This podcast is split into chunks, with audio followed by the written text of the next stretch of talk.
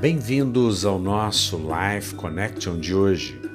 Deuteronômio capítulo 28, versículo 6 nos diz: Abençoado você será quando você entrar, e abençoado você será quando você sair. Deuteronômio 28 é um texto da antiga aliança e, portanto, ele se baseia em bênção e maldição, em meritocracia. Quando você obedece, você é abençoado, quando você desobedece, você é amaldiçoado. Mas o que nós temos que entender é que nós estamos depois da cruz e que Jesus já levou sobre ele todas as nossas maldições. E então nós só temos que receber a bênção, porque o mal Jesus já levou sobre ele.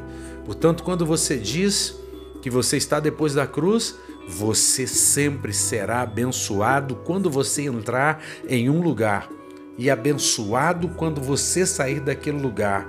Você vai sair, a bênção vai ficar e você vai levar a bênção com você. Nós somos benditos do Senhor.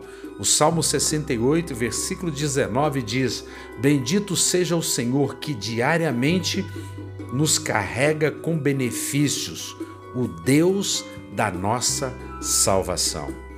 Ele é o nosso Deus, ele nos faz prosperar. E portanto nós devemos confessar a palavra todas as manhãs, quando você se levante, que o seu dia será bem sucedido, porque esse é o dia que o Senhor fez.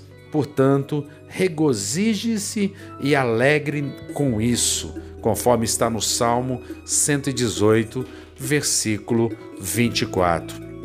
Saiba de uma coisa: nós estamos em Jesus, nós somos muito favorecidos, nós somos bem-aventurados quando nós entramos e quando nós saímos.